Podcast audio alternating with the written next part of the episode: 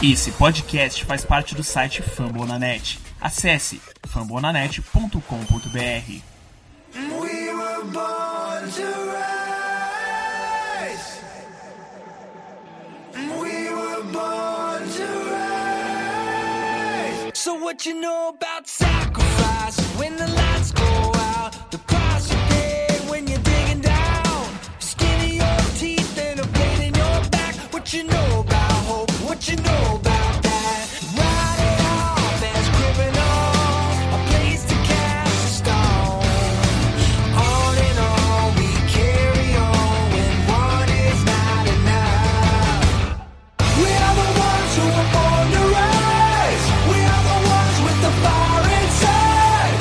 Salve nação, nação Downpound é, ao redor desse Brasil e desse mundo que nos ouve.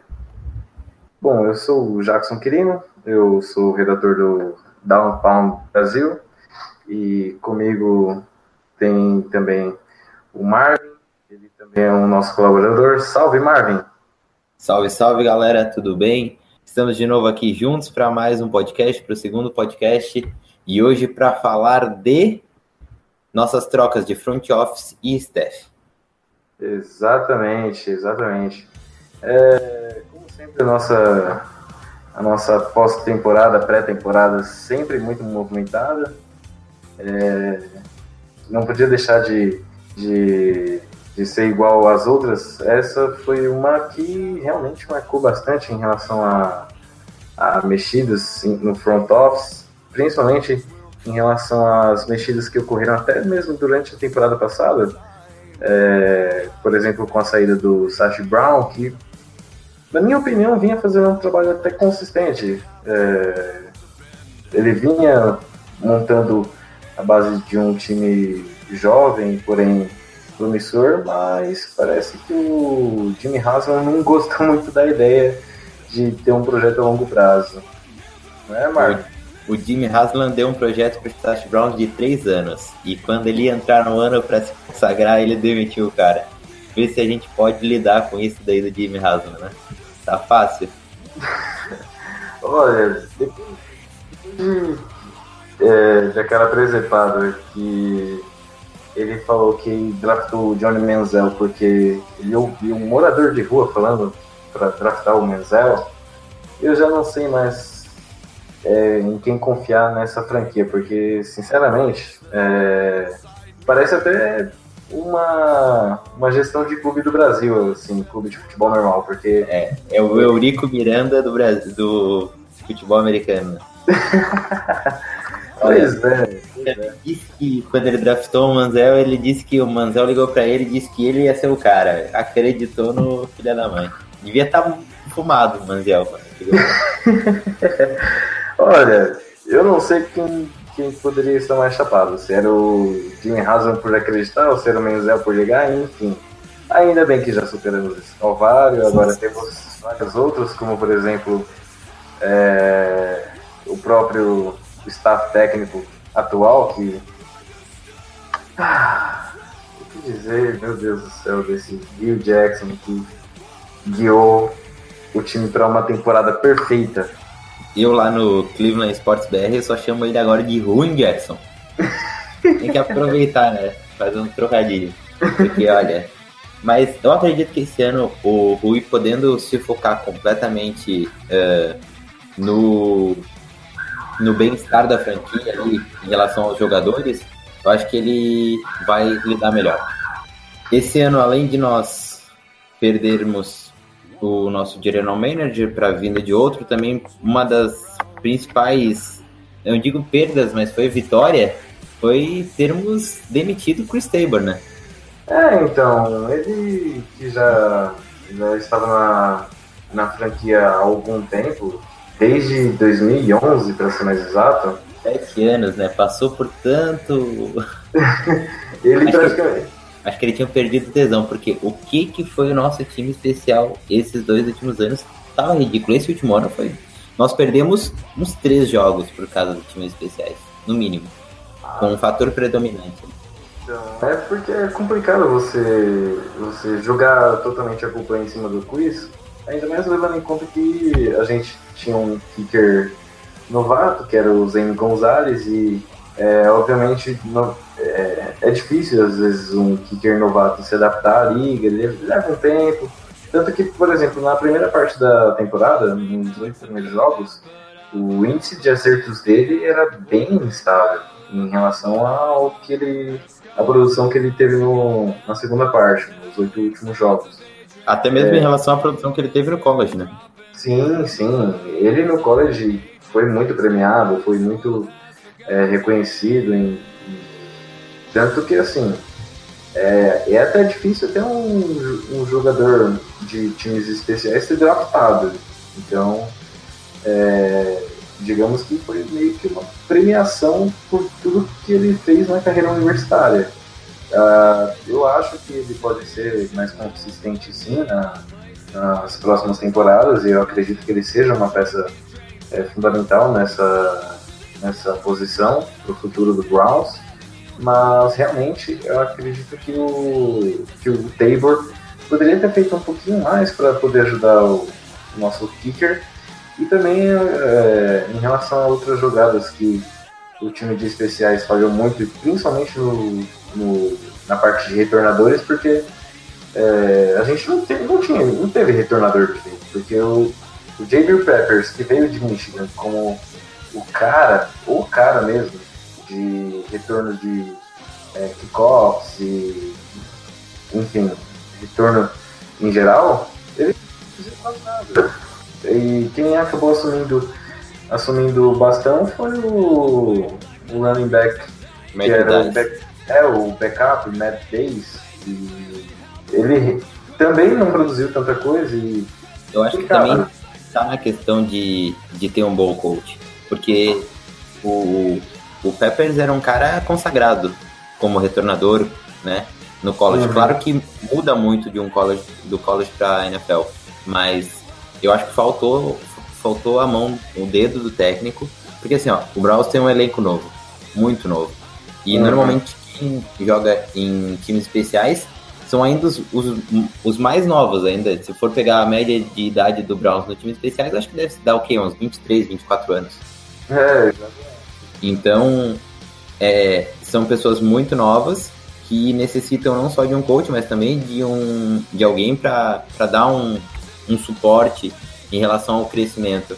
É, eu adorei, adorei uma frase, mudando já um pouquinho, mas do que o Todd Halley falou essa semana, quando ele fez, a semana passada, quando ele fez a apresentação do Browns, ele falou simplesmente assim, ó, se você não desenvolve jogadores nessa liga, você não, você está fadado ao fracasso, algo assim. Sim, e, sim, e eu acho que é isso que nós temos que, que entender em relação a os técnicos do Browns precisam entender.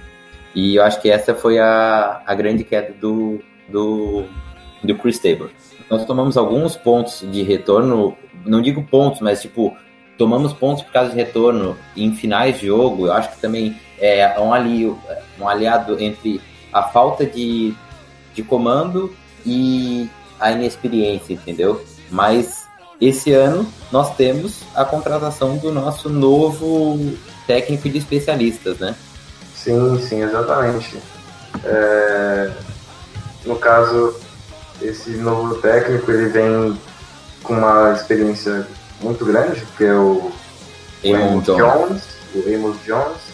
Ele, olha, só de conferir o currículo dele aqui, rapaz, o currículo dele aqui é um pouquinho extenso, hein? É, mas como última experiência que a gente pode destacar foi no Cardinals, é, que ele também foi técnico de times do time de especialistas. E assim, ele no o Cardinals em geral teve um desempenho bom até notável nessa nessa parte do, do jogo e eu acredito que ele possa agregar bastante em relação ao que nós já temos em, em questão de plantel e também em questão de parte técnica e vamos ver, vamos ver. É, o staff técnico como um todo foi foi bem modificado em relação à temporada passada e é, agora assim é uma folha em branco. A temporada essa nova temporada vai ser uma folha em branco que é, cabe ao Rio Jackson capitanear e os outros técnicos também ajudarem bastante para que os jogadores possam se desenvolver, até porque são jogadores jovens, são jogadores que é, precisam de, é, digamos, uma tutelagem para poder amadurecer o quanto antes na liga e poder deslanchar, né? Eu pesquisando sobre o Amon Jones, eu descobri que ele baseava muito dos times especiais no Buda Baker, que tem um perfil parecido com o do Peppers, né? Alguém de grande produção no college e que o Buda conseguiu produzir e se desenvolver ao torno da campeonato, da temporada. Isso me anima bastante, assim, para no caso para o resto da temporada do Browns agora da 2018, para o que que o Buda Baker, o que que o Jabril Peppers vai fazer, né, com esse novo treinador. Sim, sim. É... E nós também contratamos o assistente, né? Desculpa falar. Não, não, tranquilo. O, o Sam Shade, ele também tem uma experiência é, considerável. Ele veio do, do time de Georgia State, do college. E, bom, eu sinceramente não, não conheço tanto do trabalho dele, até porque ele veio de, do college e a, também as experiências anteriores dele foram voltadas para essa parte do jogo, de times especialistas e tudo mais, porém foram mais no, na parte é, universitária, né? Agora, a, aquela máxima de que alguns técnicos de college não se dão bem no, nos times profissionais, mas quem sabe a gente consegue quebrar esse estigma aí e eu acredito muito que o corpo técnico em geral tem um potencial muito grande. É, apesar, de, apesar de a gente ter sofrido muito nesses dois últimos anos com o Rio Jackson, é, acredito que agora ele finalmente colocou a cabeça no lugar e colocou as pessoas certas no, nos lugares certos. E agora só depende dele para poder, poder fazer esse time engrenar, né? Sim, só depende dele. Seguindo, então, vamos para os coordenadores de defesa ou os técnicos de defesa que foram contratados. Na defesa, não mudou muita coisa, né, Jack? É, na defesa, por enquanto, a gente está sem novidade. É, temos lá o, o, cabeça da defesa, o Greg Williams, que sinceramente me deixou, me deixou passando raiva em alguns momentos da temporada, por conta daquele esquema que ele recuava muito os safeties. Assim, ele deixava os safeties a cerca de 20, 25 jardas ali de scrimmage e praticamente dava o campo para que o ataque fizesse o que quisesse. Exatamente. Na realidade, assim, ó, a defesa do dele foi muito boa. A gente subiu muito de nível na defesa com ele. Porém, ele teve dois erros que, se ele não tivesse, a nossa defesa ia subir muito de produção. Três, sim, eu diria. Sim. Três. Dois estão ligados ao Jabril Peppers. É, o maior erro, eu acho, são as blitz em terceira descida. Terceira descida para 17, para 15, para 20, 22, 8, 9. A gente tomou inúmeras terceiras descidas muito longas, porque ele queria Sim. fazer blitz. É, é ridículo é assim, ó, é revoltante. Quando tu tá vendo um jogo, isso te deixa assim, ó, eu diria full pistola. Mas uh, eu acho que o segundo erro mais importante dele foi esse que tu citou, que são os safeties. Ele tratou a, a, a, a os redatores do Browns tratavam até como o safety anjo, né? Que ficava bem no fundo do campo, 25 jardas da linha de scrimmage, uma coisa absurda. O Jabril Prepper estava fazendo free safety anjo e o Derek Kinder umas 5 jardas ou um pouco mais na frente, um pouco menos na frente. Então, tipo, era um, a gente deixava um, um buraco entre os linebackers e o safety absurdo.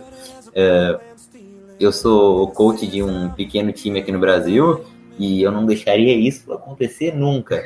Ainda mais com os nossos linebackers, que são ótimos contra a corrida, porém tem certas dificuldades contra o passe. Então, isso tu tem que, tem que conhecer os teus jogadores, tu tem que saber o teu time. O cara é um nível profissional, um técnico, coordenador defensivo de NFL há anos. Ele não pode deixar isso acontecer. É, ele é conhecido na liga por ter é, esquemas agressivos, por ter esquemas ousados de defesa. E a gente pode perceber que realmente ele, ele tem, assim, é, com jogadores disponíveis, ele pôde realmente produzir bastante coisa. Ele pôde tirar, é, digamos assim, leite de pedra. Mas tem certas questões que a gente tem que ressaltar que foram, mínimo, duvidosas, questionáveis. Essa de deixar os safes bem recuados, é, a gente pode até falar assim, não, é, isso faz com que o, o quarterback do time adversário é, tenha um jogo corrido ou então um jogo de passes curtos. Mas, de qualquer forma, é, é difícil você pensar desse jeito numa liga que constantemente você pode encontrar jogadores que é, tiram coelho Exatamente, Antônio Brown. A gente tem Antônio Brown e Jay Green na nossa, na nossa divisão, então não dá pra dar essas molezas. Né? Sim, exatamente. Bom, é, daí. Só mais um, um adendo é, a essa questão ainda dos defeitos da nossa defesa. É, o Jabril Peppers jogando de free safety, o Derek Kinder de strong safety, tá. Isso Sério, era outra coisa que me deixava muito bravo. Muito bravo. Meu filho joga com dois strong safety, mas não me bota de Abril Peppers querendo jogar. Me bota ele de nickel, pode botar ele de linebacker, apesar do tamanho para NFL, tenta de linebacker, bota de nickel, bota de safety, bota de running back, mas não me bota de Abril Peppers de free safety, cara. Sim, sim. É, é uma. É assim, foi uma temporada que, em geral, a gente pôde perceber que dá para tirar bastante aprendizado, apesar do, do, aprendizado ter sido bastante doloroso. Bastante, Exato. assim, um zero de doloroso. um zero bem doloroso. Mas eu acho assim que a gente tem potencial para poder sair dessa zica. Principalmente assim, considerando os jogadores vindos do draft, é, a possibilidade, por exemplo, de contar com o Minka Fitzpatrick de Alabama, que é, pode ajudar muito na defesa. Playmaker, playmaker, só tem essa palavra dizer aí. Sim, Minka, sim. Minka Fitzmagic. eu, eu sou apaixonado por ele, acho ele um puta jogador, queridinho de Alabama, e eu acho que ele pode ser muito bem no Browns. Mas acho que a nossa defesa não foi só defeitos, né? Ela foi a melhor coisa do time esse ano, melhor dos três, entre ataque, times especiais e defesa. A defesa esteve muito acima. A gente está falando dos erros porque a gente tem que listar os erros, porque uh, a defesa foi muito bem. Acho que foi uh, top 5 ou top 3, se não a melhor defesa contra o jogo corrido. Ficou por muito tempo durante na temporada como a melhor defesa contra o jogo corrido. Tivemos esses problemas hum, que foram citados que não fez a nossa defesa estar tá entre literalmente tipo, as top da liga foi os defeitos no passe. Mas já teve umas, algumas mudanças com o decorrer da temporada, a gente foi melhorando. Mas, tanto é que no último jogo, o Gabriel Pepper jogou de strong safety com Kane jogando de free safety. Desculpa, tinha muita uh, expectativa pelo Kane mas nos jogos que ele jogou ele foi muito mal. Só um adendo, né? Sim, é, o, o Nakua, ele, ele realmente, assim, ele era um jogador de universidade pequena, ele veio, é, se não me engano, ele veio uma das últimas. É, ele veio de uma das últimas escolhas do draft, então ele foi até mesmo não draftado, mas ele ficou um tempo também na no Patrick's, no Patrick's Squad. Então é, foi um jogador que assim, ele teve que amadurecer de repente. Ele subiu pro. subiu pro time principal realmente por conta das ausências de jogadores importantes no time. É, a gente pôde perceber também, por exemplo, a ausência do Emmanuel Ogba durante essa temporada, que ele acabou machucando o pé e também fez muita falta. porque de um lado a gente tinha o Miles Garrett dominando, mas do outro lado a gente tinha uma incógnita, não sabia se colocava o Carl Mack, não sabia se colocava Eu É. gosto do Crown Left, na minha opinião, acho ele interessante. Sim, sim, eu, eu, eu também acho ele um bom jogador, ele é, ajuda muito na rotação e ele tem uma agressividade muito boa. o, o instinto Joga dele dos dois de, lados. Sim, o instinto dele de atacar o, o adversário é muito, muito bom. É, essa, essa defesa eu acho, eu acho que vai. Essa, nessa temporada pode ser que é, levante, é, faça alguns queixos caírem com um desempenho positivo. Eu também espero, porque a gente tem. A gente viu muitas coisas boas da defesa, né? É, ela foi o que sobressaiu no Browns. Ela foi uma defesa mediana na liga para um time que teve 16 derrotas. Ela conseguiu ser uma defesa mediana até. Eu acho mediana para bom, porque o nosso jogo terrido, ter corrido contra o jogo corrido foi muito bom. Então, eu, eu tenho bastante experiências e eu acho que foi por isso que não teve nenhuma mudança, né? É, exatamente, exatamente. O, o próprio Hugh Jackson, ele confia muito no Greg Williams e no staff defensivo, é, principalmente no Greg, pelo fato de ele já ter falado anteriormente, no momento que ele contratou o coordenador defensivo, que ele se via no, no Greg como se fosse um irmão. Então, acredito que essa confiança no- na parte de- da defesa é realmente algo que seja fundamental para levar adiante nessa temporada. E também a gente tem que destacar o fato de a defesa ter colocado o time é, na disputa de vários jogos durante a temporada, mesmo Sim. que o histórico não, não mostre isso, mas se você analisar o jogo a jogo, muitos, jo muitos dos jogos eles foram apertados por conta da defesa, que é, apareceu em momentos importantes, fez jogadas decisivas. É, tivemos alguns erros, tivemos, mas é, isso faz parte do aprendizado de jogadores jovens. E eu- pode ser que nessa próxima temporada a gente consiga é, aprender com esses erros e amadurecer e, quem sabe, poder despontar. O último adendo que eu boto em relação à defesa foi que eles erraram na produção do Gabriel Peppers, mas descobrimos um linebacker pro bowler. Trouxemos é, o Joe Shoulder de defensive end para linebacker e o menino destruiu, simplesmente destruiu o maior taqueador da liga. Então, rapaz, pra você ter ideia, é assim, a gente infelizmente teve a baixa do Joe Thomas é, no Pro Bowl, mas em compensação tivemos um representante do Browns lá, que foi o, justamente o Joe, e assim, durante a temporada ele realmente não, não deixou a TV nada, ele produziu bastante enquanto pôde é, durante os jogos, ele participou muito das jogadas em relação a tackles, a coberturas, ele fazia umas leituras de jogo bem bacanas. É, dá para perceber que assim ele tem um, um futuro muito promissor em relação a quem sabe até ocupar uma posição de liderança na, na defesa e no time em geral. Nosso grupo de linebackers é muito bom. Né? Fala a De verdade, fato. a defesa carregou o ataque. É, a defesa carregou o time inteiro, porque sinceramente, se a gente agora virando um pouco pro outro lado do campo, já que a gente já destacou tanto essa defesa gloriosa, vamos falar desse ataque que, sinceramente, olha, eu, eu não sei o que eu faço, porque, minha Nossa Senhora, que decepção. A gente teve durante a temporada quatro quarterbacks jogando, mas somando todos não daria um.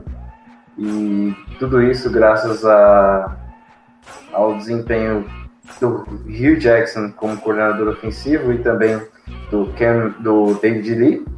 E, assim, no começo da temporada, o Hugh Jackson teve carta branca para poder escolher o jogador que quisesse para essa posição. Ele escolheu o Kaiser. Porém, é, o Kaiser veio inexperiente, veio com alguns erros marcantes do college. Posso, posso. O Rui Jackson queria o. Queria o. O Deshaun Watson. Eu Watson. Eu Watson. É, então. É, é que assim, na segunda. Na, é que na segunda rodada ele teve Ah, carta sim, sim. Então, situação, a situação fez ele escolher o Kaiser, né? Isso, isso. É porque assim, na segunda rodada, é, depois de o, o Sashi Brown, que a gente já vai falar, é, ter feito aquela aquele festival de trocas que a gente conseguiu ficar com o Garrett, com o David Njoku e com o Jabril Peppers, na segunda rodada o- parece que o Rio Jackson teve carta branca e escolheu o Deshaun Kaiser. O Deshaun Kaiser, então, assumiu o time, porém, é, sinceramente, faltou muito apoio para ele. Faltou muito apoio pro Kaiser, porque o Kaiser não se desenvolveu como um jogador que deveria. O Rui Jackson, por inúmeras vezes, jogou ele embaixo do ônibus, né? Nossa, foram, é assim, primeiro ele me fala que vai desenvolver o jogador. Depois ele me fala que o jogador não está pronto e que ele deveria é, aprender o jogo de fora. E aí depois ele misteriosamente volta a colocar o jogador.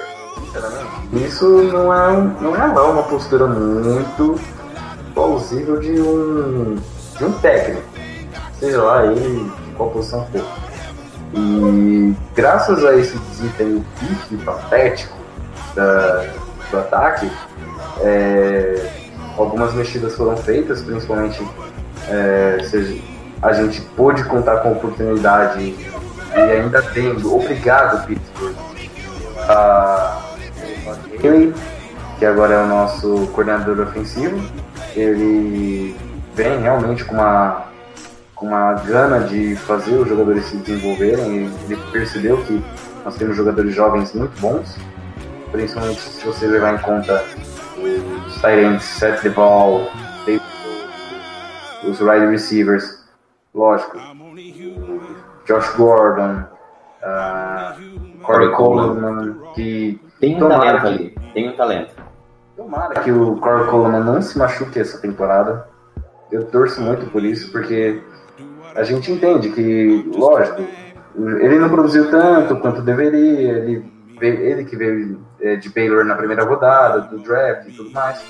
Porém, essas questões de confusão não é uma coisa que depende muito assim dele, é, são infelicidades que ocorrem. E também tivemos a, a adição no nosso staff do Kansas Pezzi, que veio do Cincinnati Bengals. Ele que vem para ser o nosso técnico de quarterbacks. E- Ele é o cara de confiança do Rui, né? Uhum, exatamente. Ele, ele é outro. Uma coisa legal a, perdão, uma coisa legal a adicionar é que o Kanzampese, ele era o super cotado e o preferido do Rui para virar coordenador ofensivo, né? É, E então, ficou meio que naquela naquela naquela briga, porque o, o Rui queria ele e o Dorsey não quis, né? Eh, e aí ficou naquela briga de quem ia levar, né? O que, que, que ia acontecer. E aí, por um momento, ele saiu da, da briga, foi descartado, porque o Dorsey não quis, apesar do Rui pedir ele, e o Dorsey queria o Sean Ryan, né? Isso o nosso atual coordenador ofensivo, eh, o Rui comandando as ações, o Rui não quis liberar para o Sean Ryan as jogadas, Sean Ryan via de QB coach de Texans, né? Para nosso coordenador ofensivo, o Rui não quis, o Kansas Pérez não ia chamar jogada, só ia coordenar o ataque. Aí apareceu o Todd Riley, né? Na nossa mão. Pegamos o Riley para coordenador ofensivo e o Rui pediu o Kansas Pérez para QB coach, né? É, daí ficou aquela questão de assim, é, uma mão lava a outra. É, a gente percebeu que. Bom para todo mundo, né? Exatamente. Percebeu que o que o que o Todd Haley vem com uma bagagem muito boa. É, ele vem, ele já falou mesmo que é, pretende desenvolver os jovens jogadores que o time tem. Sabe da- do potencial que, que nosso elenco tem, apesar de ter produzido muito pouco na, na última temporada. E assim, eu acredito muito que é, o Haley pode sim fazer um bom trabalho, desde que não haja interferência do Rio Jackson. De, se o Rio deixar o Todd Haley trabalhar, o céu é o limite. É, eu acho é que. Eu acho que eu, eu gosto das filosofias do Todd Haley em relação a. Ah, eu. Eu não tenho um plano de jogo, assim, tem, um plano de jogo, mas nada é certo aqui. Eu posso, eu adapto meu jogo aos meus jogadores. eh, ou outra coisa que ele faz é dizer que eu gosto de desenvolver jogadores. eh, o meu esquema é o esquema que faça o time ganhar, não, não é aqueles coordenadores que dizem não vai ser do meu jeito e assim vai dar certo. Não, é o meu esquema, é o esquema que faz o meu time ganhar. O meu esquema é o esquema que faz o, os meus jogadores produzirem, né? Eu acho que esse, esse mindset é, é o diferencial. E é uma coisa que pode alargar o- os talentos do Browns. Porque eu vou te dar exemplo. O Rui Jackson é o maior exemplo de não seguir isso, né? Porque o, o Rui Jackson, diz- ele tem na cabeça dele que o que o... Ele é um cara muito ideológico, né? Assim como o Greg Williams. Eles foram conscientes do erro deles e é aquela coisa, é o meu erro, não tá dando certo, mas eu, eu tenho certeza, eu confio no meu erro, né? Eu sou burro o suficiente para confiar no meu erro. Exato, exato. É, e assim, o Haley, se você pegar na, nessas últimas temporadas, o número de jogadores que ele desenvolveu e os nomes que o. O nível, né? O nível, né? Nem o número, o nível. Não, se você pegar, por exemplo, só alguns nomes: o Livian Bell, Antonio Brown, Juju Smith, Smith Schuster, que foi um. Martavis Bryant. Exatamente, Mar- Martavis Bryant. Ou seja, é, realmente, essa filosofia. Ele estendeu de- a carreira do Big Ben, né? Essa é a verdade. Sim, sim, mas também. É, eu- sabe o que eu acho engraçado? É, o povo em Pittsburgh reclama muito que ele fazia jogadas, muita screen, jogadas de ganho pouco, mas hum, tipo, se pensar um pouquinho, foi exatamente isso que estendeu a, a, a carreira do, do Big Ben.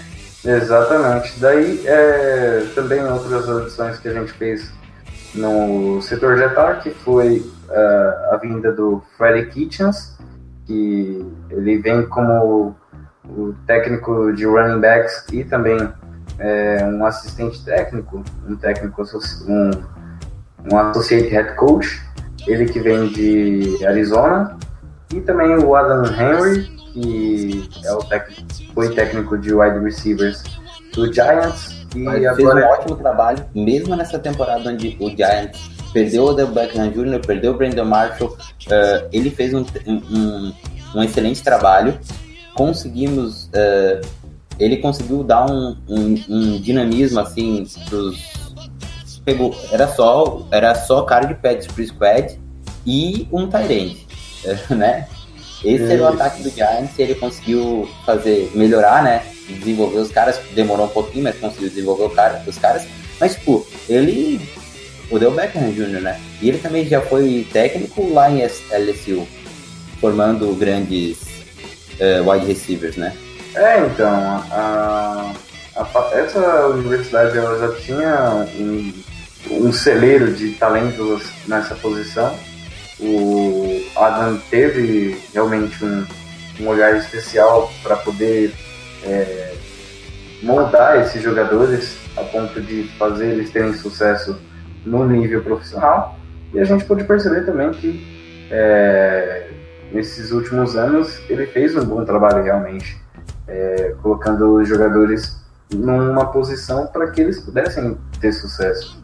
E assim, eu acredito que ele possa realmente desenvolver um trabalho bem bacana aqui é, na franquia de Cleveland. E vamos esperar aí. Eu acredito que tudo pode acontecer.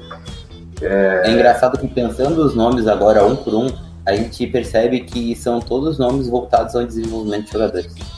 Sim, Sim, sim. Já tem todos eles, todos. Não tem nenhum aqui que não tenha uma experiência que deu certo, né, em nível profissional, que não tenha uma grande bagagem, mas todos eles também têm um, um, um quê voltado para desenvolver jogadores. E é o que a gente precisa, né? A gente tem talento, só precisa desenvolver. É, com dois anos de atraso, digamos assim, porque, é, sinceramente, o Hugh Jackson, ele, ele, bate, ele, é, ele foi muito teimoso em relação a, a pensar numa filosofia de querer vencer logo. Porém, isso acabou sendo um ponto de discordância entre ele e o front office, mas ele acabou vencendo esse cabo de guerra e mesmo assim, ele, mesmo ele vencendo esse cabo de guerra, é, ele saiu um pouco fraquejado a ponto de recorrer a, a essas adições. Não que isso tenha sido uma coisa emergencial, pelo contrário, foi uma coisa bem pensada e eu acho que pode realmente dar resultado é, não só para a próxima temporada, mas também para as temporadas vindouras. Vamos aguardar aí também, principalmente é, por essa classe do draft, que pode é, trazer finalmente a salvação na posição de quarterback, que a gente já teve mais de 20 pessoas que passaram por, por esse calvário e não resolveram nada. O cemitério de quarterbacks, que é como o nosso carinhoso apelido hoje, né, na liga. Exatamente. E é, a gente realmente tem a possibilidade de acertar isso esse ano, mas vamos aguardar aí os- o desfecho dessa, dessa situação. Quem sabe nos próximos podcasts a gente comente mais sobre isso. E agora, Quem vai draftar? Agora vamos falar quem vai draftar. No próximo podcast, nos próximos podcasts a gente vai falar quem poderá ser draftado e mais pra frente quem foi draftado. Hoje a gente vai falar quem vai draftar. Exatamente. É, a gente, pulando agora da parte do corpo técnico, a gente pode falar agora do front office, que também teve bastante mexida.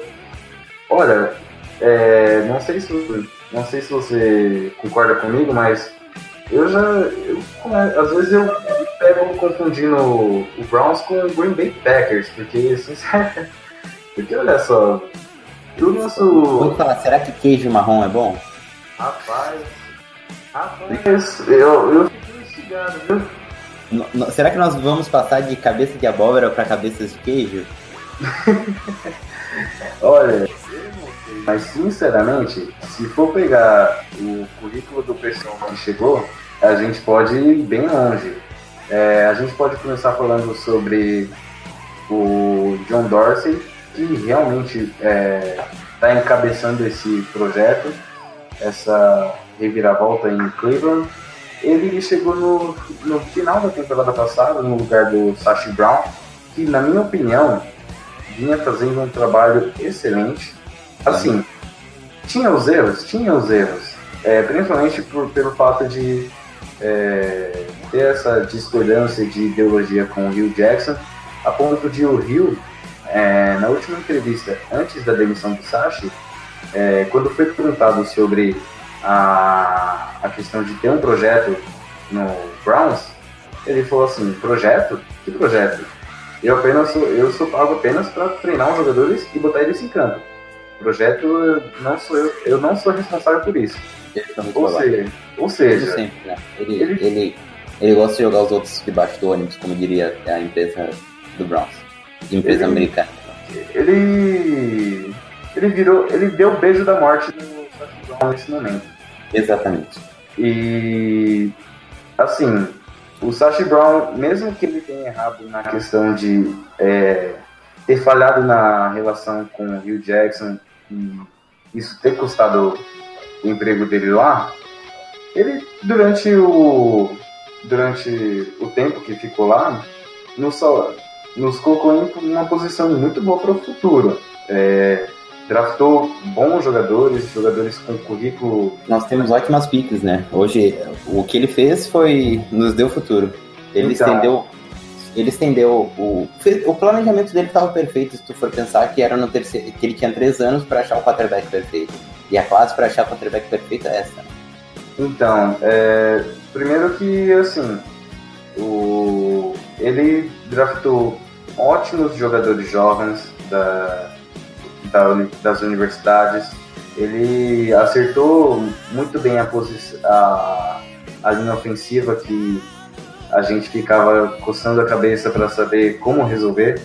Daí ele trouxe o, o J.C. Tretter e o, e o Kevin Zeitler e essas duas contratações foram de suma importância é, para o futuro do time, tanto no jogo aéreo tanto, quanto no jogo corrido. E, fora isso, como você bem mencionou, tem as escolhas do draft, que por mais que ele tenha passado, é, ele não tenha selecionado Carson Wentz e o Deshaun Watson e também o Mitchell Trubisky, que são os, os três quarterbacks que foram mais citados como possíveis uh, salvadores da nossa franquia, eu acredito que ele conduziu bem a, a, a, os drafts que ele participou. E assim, o John Dorsey está com a faca e o queijo na mão para que ele consiga colocar o time numa posição para fazer sucesso nessa temporada e nas próximas. Porque são muitas escolhas no draft que são, estão disponíveis. A classe que está disponível é muito boa. É, a gente pode perceber, por exemplo, de quarterbacks, tem uns quatro nomes que são muito bem contados, muito bem cotados. No mínimo, tem, eu digo que no mínimo tem três jogadores que podem ser franchise quarterbacks escolhidos. Na, uns cinco podem ser franchise quarterbacks três têm potencial de pick 1. Exatamente. Eu particularmente gosto muito do Baker Mayfield, mas isso a gente pode deixar para outro podcast. outro podcast. Todo podcast a gente solta um, alguma coisinha sobre o draft, mas chegará. Chegará. Exatamente. Espere chegará. Assim como a nossa vitória na temporada chegará mais certo do que a, vitória nossa na temporada, chegará um podcast sobre o draft. Mas uma coisa também legal de se falar é que o Browns também demitiu o Ryan Richard, que era o ex-GM do Colts, fez um péssimo trabalho lá, fez um bom trabalho, porque ganhou o Colts, o GM do ano, em um ano, uh, mas enfim, o resto das decisões dele foi péssimas, perdeu o comando do Colts e veio para o Browns como um, um vice-presidente de operações e já foi demitido, graças a Deus. Uh, Aí contratamos o nosso GM novo, né, John Dorsey, como estávamos falando, o cara que tem um puta potencial. E uma coisa legal de salientar é que a primeira decisão do Brown, do John Dorsey como GM do Browns foi simplesmente demitir Kenny Britt. Ele botou uh, as cartas na mesa, para não falar outra coisa, bateu forte e disse: uh, Você está duplamente demitido. Deu uma de. Uh, o aprendiz. Exatamente. É, isso, isso também é, foi. Já, ele já mostrou. Assim, ele já começou mostrando a que veio. Exatamente, ele, foi a carta de entrada dele, né? Ele, ele pé na porta.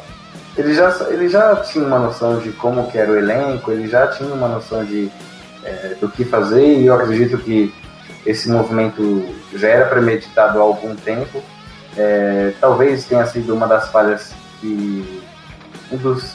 Assim, uma das falhas. falha. Principal falha do Seth Brown. Eu posso é... eu cravo isso agora. Principal falha do Seth Brown. Olha, eu principal falha eu acho um pouco difícil de cravar, porque assim. A gente sabe que o. Perdemos Jimmy, é, que, é que assim, o Jimmy Haslem, ele é muito impaciente em relação a, a ter um quarterback na franquia. Tanto que a gente teve a infelicidade de contar com o Johnny Manziel por duas temporadas no time. E isso foi por conta dele. E eu acredito que assim, é, o Jimmy Haslam ele queria realmente ter um quarterback no time. É, ele estava impaciente já para contar com isso. E enquanto isso, o Sashi ele quis montar o time ao redor. É uma estratégia boa? É, desde que ele tenha tempo para fazer isso. Ele não teve tempo para fazer isso e acabou sendo sacado, mas eu, eu acho que o John Dorsey tem realmente é, potencial para fazer isso dar certo, tanto que no Kansas City, que foi o último trabalho dele, ele colocou o time numa posição para poder chegar em playoffs, para poder se- seguir adiante na temporada, é, draftou bons jogadores, recentemente até é, draftou o futuro, é, futuro comandante da franquia, que é o Pat Mahomes, e vamos ver, vamos ver, eu acredito que pode dar muito certo. E também, além do John Dorsey, a gente pode citar o Elliot Wolf, que é o filho do Ron Wolf, que foi um, um gestor de, da franquia do, do Packers que fez muito sucesso, foi pro Hall da Fama e assim, o Elliot Wolf também foi uma oportunidade de negócio que a gente conseguiu com sucesso. Ele veio porque assim, ele tinha uma, ele queria ficar em Green Bay é, como um general manager. Porém, o, o Packers acabou meio que deixando ele de lado para poder é, dar preferência a outro candidato. E como o Dorsey já havia trabalhado com ele, é, acredito que o Wolf sentiu confiança no projeto, sentiu confiança na possibilidade de poder desenvolver mais do, do potencial dele de trabalho aqui na franquia de Cleveland. E muito obrigado, Packers. Muito obrigado, Packers. Acho uma coisa engraçada é que depois que John Dorsey veio, as pessoas foram escolhendo Cleveland em relação a outras. Uh, Todd Riley recebeu oferta de emprego e pelo que ele disse, eu não te duvido que tenha sido de, de head coach. Porque ele disse, eu recebi ótimas ofertas de emprego, eu escolhi estar aqui por causa do John Dorsey. E um, Elliot Wolf disse, eu escolhi estar aqui por causa do John Dorsey. Uh, e também recebeu proposta de empresa, emprego. Uh, Scott McCullough também disse, eu escolhi estar aqui. Uh, apesar dele ter, né, ele que foi contratado como personal coach, a gente vai falar isso, né? O Alonso Highsmith, principalmente, né, que é um cara muito, eu, não, eu posso usar hypado, mas tipo, um cara muito respeitado dentro do mundo do futebol, assim como o Elliot Wolf, e eles escolheram estar no Cleveland Browns simplesmente porque nós temos um cara de peso, um cara respeitado, um cara com cancha, que é o John Dorsey, né? E eu achei muito legal uma frase que ele falou, que a gente vai fazer o gigante renascer, né? Ele disse que o Brown vai fazer o Browns. Foi quase um. O nome do presidente americano, esqueci, me faltou agora. É, o Trump? Foi quase Donald Trump, né? Make Browns great again. Foi quase isso, né? É, exatamente. Eu, eu, eu acho que o Dorsey realmente ele, ele tem esse dom de atrair as pessoas. Despertar o gigante, ele falou. Sim, sim, ele, ele tem esse talento de atrair as pessoas para poder trabalhar com ele, seja lá onde for. E isso fez muita diferença para que ele pudesse para que pudesse formar esse corpo esse front office atual e assim, é, eu acredito que o Wolf, o Highsmith e o McLaughlin, eles podem realmente desenvolver um, um, ótimo trabalho sob a tutela do John Dorsey, que é, admitiu que pretende manter sim a filosofia é, a filosofia do Moneyball. E para quem não conhece, vale a pena, vale a pena ler o livro. É, o livro é muito bacana. Eu até estava lendo esses dias.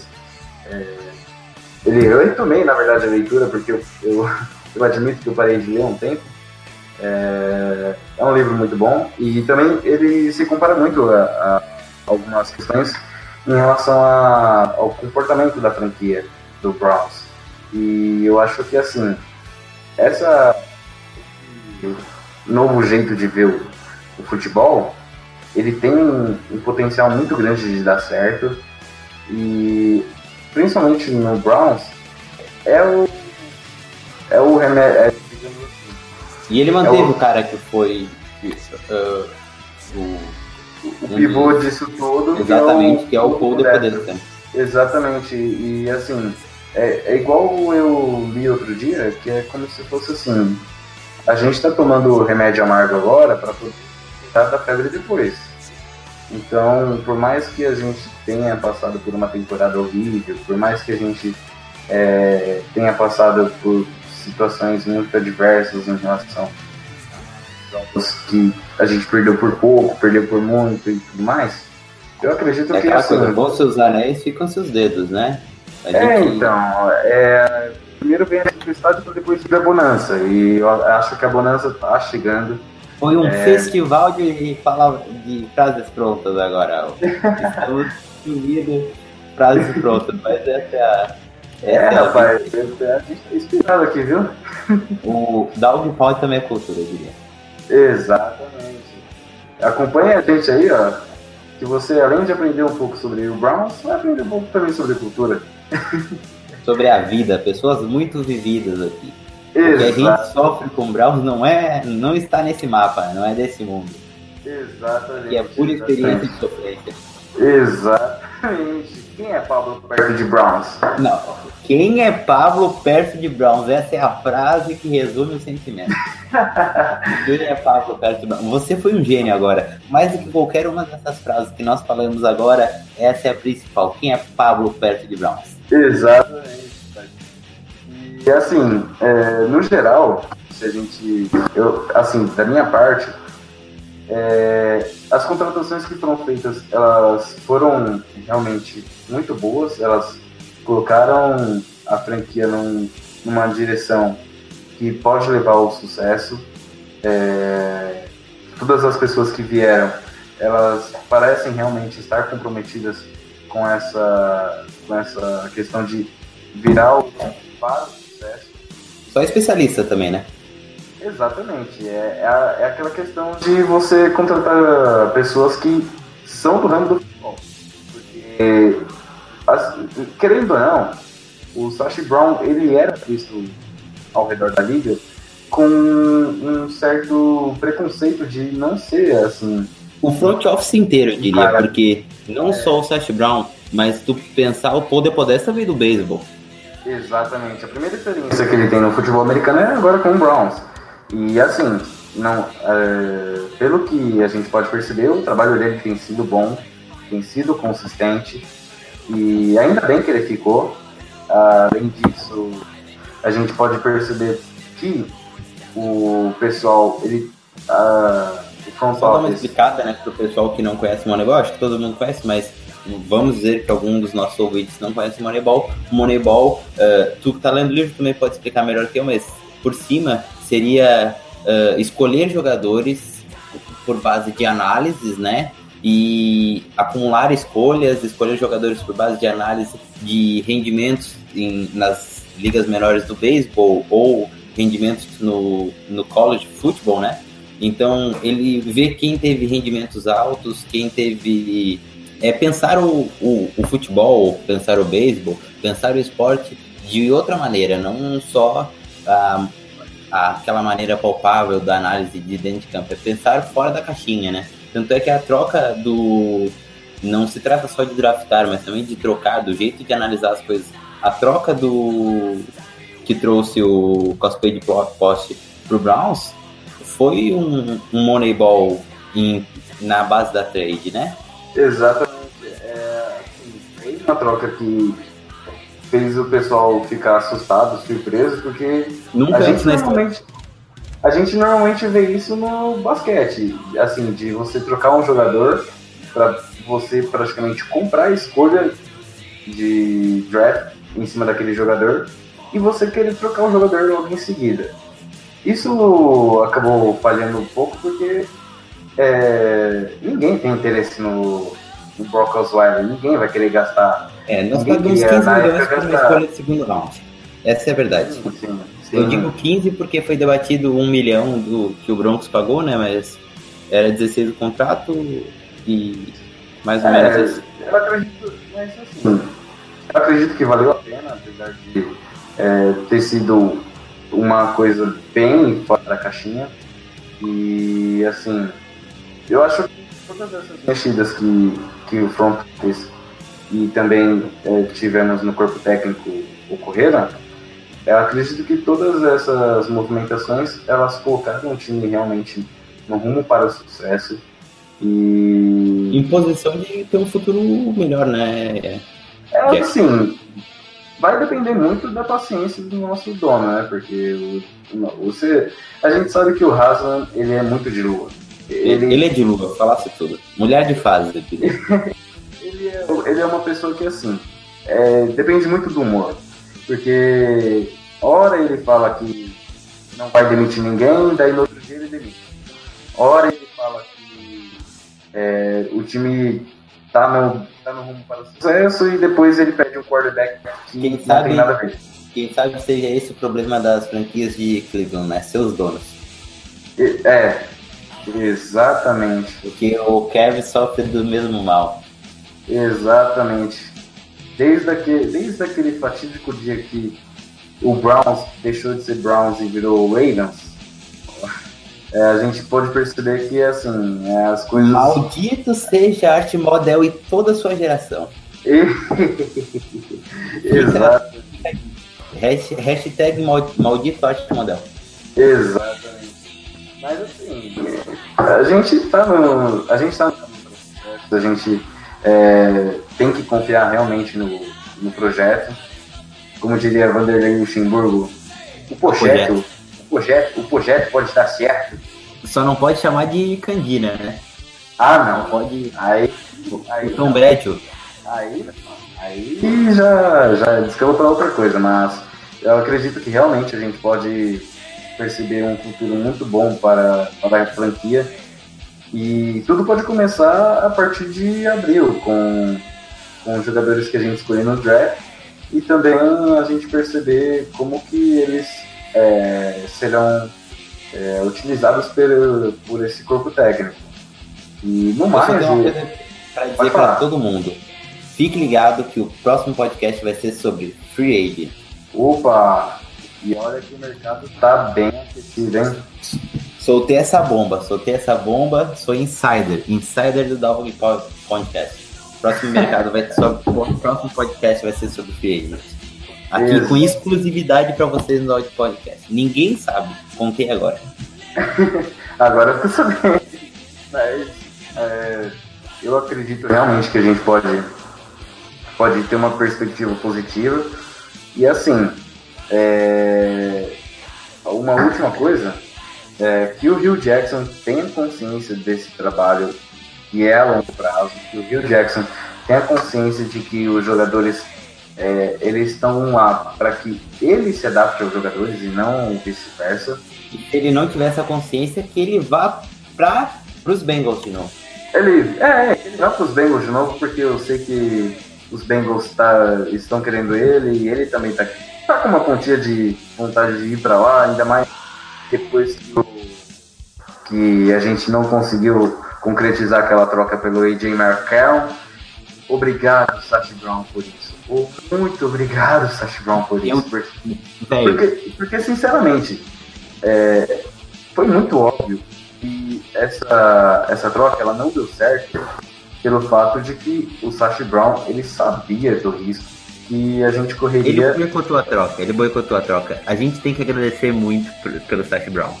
Ele, o Cleveland ia pagar uma segunda escolha de segunda rodada e uma escolha de terceira rodada, eu acho, né? Exatamente. Assim, seriam duas. Ele, ele, ele boicotou a troca. Essa coisa de ah, o front office do, do Browns ficou comemorando. Eu tenho certeza que ele, ele viu o botãozinho do enter no enviar ali e ele. Pá, aham, já apertei, galera. Pode comemorar aí. Aham, putz, esqueci. Que merda, vê se pode. Não, então, é, o que acontece. certeza, certeza absoluta. Ó, que corte a, o meu dedo, principalmente o da aliança, né? Que é pra facilitar. Mas eu tenho certeza que, que ele não. Ele que boicotou a troca. Certeza absoluta. Não, Assim. uma dúvida. Assim, reza a lenda de que ele mandou os documentos para os Bengals para que os Bengals enviassem para a liga. Porém, a gente sabe que quem tem que enviar os documentos são os dois times. E ele já sabia, ele sabe como fazer troca. Ele fez quantas trocas? Ele fez diversas trocas.